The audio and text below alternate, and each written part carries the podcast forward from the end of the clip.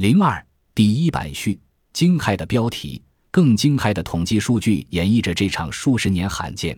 当然也是大多数美国人在有生之年所未见的金融危机的故事。不仅如此，这还是一场世界性的金融危机。大西洋两岸无数的金融机构，因为所购入的基于美国房地产的证券价值被严重侵蚀，甚至人间蒸发，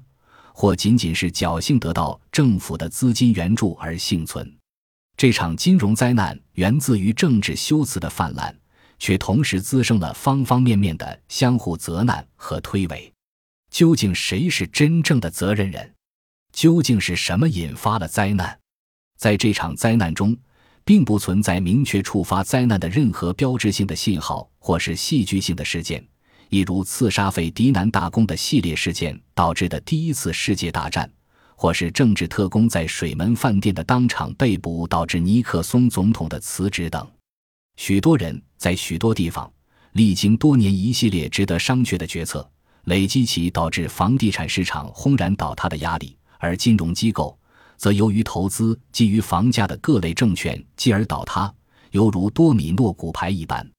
本书以揭开这场金融灾难的神秘面纱为己任，也力图去辨认各种应对灾难的作为究竟是雪中送炭还是落井下石。托马斯·索维尔，胡佛研究院，斯坦福大学。